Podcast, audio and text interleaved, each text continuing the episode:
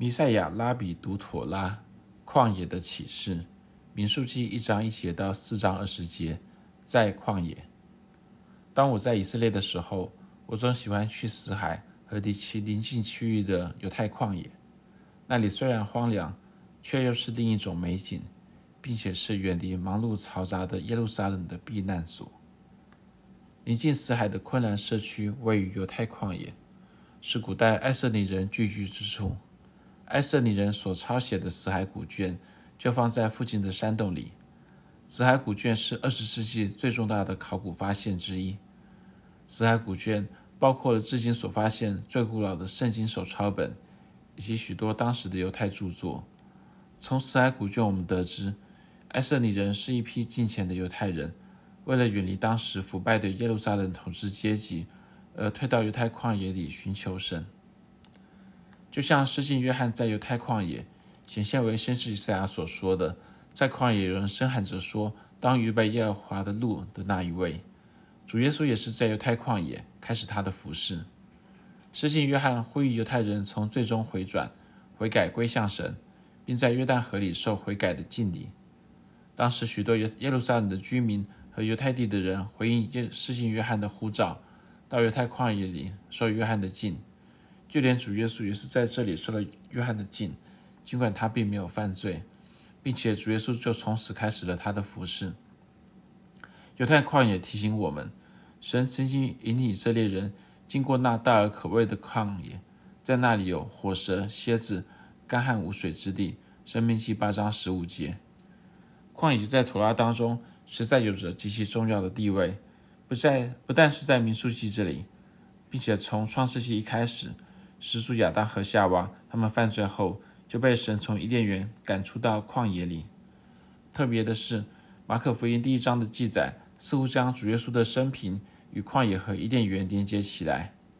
主耶稣受约翰的浸以后，圣灵就把耶稣吹到旷野去。他在旷野四十天受撒旦的试探，并与野兽同在一处，且有天使来伺候他。马可福音一章十二到十三节。在这里，圣灵把耶稣吹到旷野的“吹”，它的希腊字是 ekbale，意思是赶出。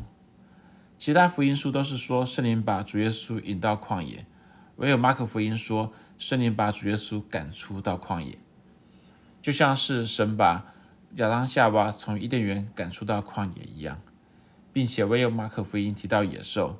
也许这是马可给我们的一个暗示，因为亚当在旷伊甸园所做的第一件事。就是给动物，包括野兽命名。当然，《创世纪》第三章和马可福音第一章两者的共同主题是试探。亚当和夏娃他们受试探而失败，主耶稣受试探却得胜。主耶稣在旷野受试探的经历，好比是亚当夏娃在伊甸园受试探的反转。亚当他首先在伊甸园，接着他为动物命名，然后他受试探而失败，最后他被赶出伊甸园到旷野里。但依着相反的次序，主耶稣首先被赶出到旷野里，接着他受试探而得胜，最后他与野兽同在一处，且有天使来伺候他。这暗示主耶稣仿佛他回到伊甸园一般，并且对比于天使基路伯把守伊甸园的道路，不让亚当夏娃重回伊甸园。在这里是天使伺候主耶稣。在马可福音里，旷野成了人与神恢复关系之所。旷野本是干旱疲乏无水之地，但正因为旷野是干旱疲乏无水之地，在旷野里我们能听见神说话，就像在民数记的开头所说：“耶和华在西乃的旷野晓諭摩西说。”民数记一章一节，神正是在旷野里说话。妥拉教导我们，正是在艰难困苦的地方，我们能寻见神。亚当和夏娃他们在伊甸园里失去神，主耶稣在旷野里得回神。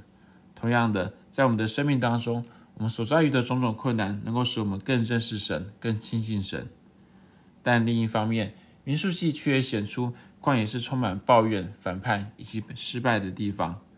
生活的困难能使我们遇见神，也能使我们充满苦毒，并摧毁我们。民数记记载了以色列人几次最惨痛的失败。就在数点人数后不久，摩西的哥哥亚伦和姐姐米利暗就起来反回报摩西。接着窥探迦南地回来的十个探子报恶信，导致以色列人集体反叛神，不肯进迦南得地为业。接下来，利未人可拉一党他们集体叛变，最后连摩西也反反叛神，用杖击打磐石，而不是吩咐磐石出水，导致他自己不得进迦南。除此以外，民数记也充斥着以色列人许许多多的抱怨与不幸。旷野可以是神说话的地方，也可以是人反叛与失败的地方。是什么导致了这两者的不同？是我们如何回应？民数记的故事围绕在以色列人在旷野漂流时，他们面对中旷野的种种困难，是否选择信靠耶和华神，还是选择抱怨与不信？同样的，我们在生活当中面临的困难与挑战，能使我们遇见神，或是使我们悖逆不信神。在经历生活的旷野以后，我们可能变得更刚强、更成熟，或是充满了苦读与失败。是什么导致这两者的不同？是我们如何回应？在妥拉当中，神已经一再写明他是那完全可信的。当我们选择完全信靠神，将一切都交在他的手中，我们生活的旷野就要成为我们遇见他的地方。这篇文章摘译自米塞尔拉比 Russell Resnick 的妥拉注释《Creation to Completion: A Guide to Life's Journey from the Five Books of Moses》。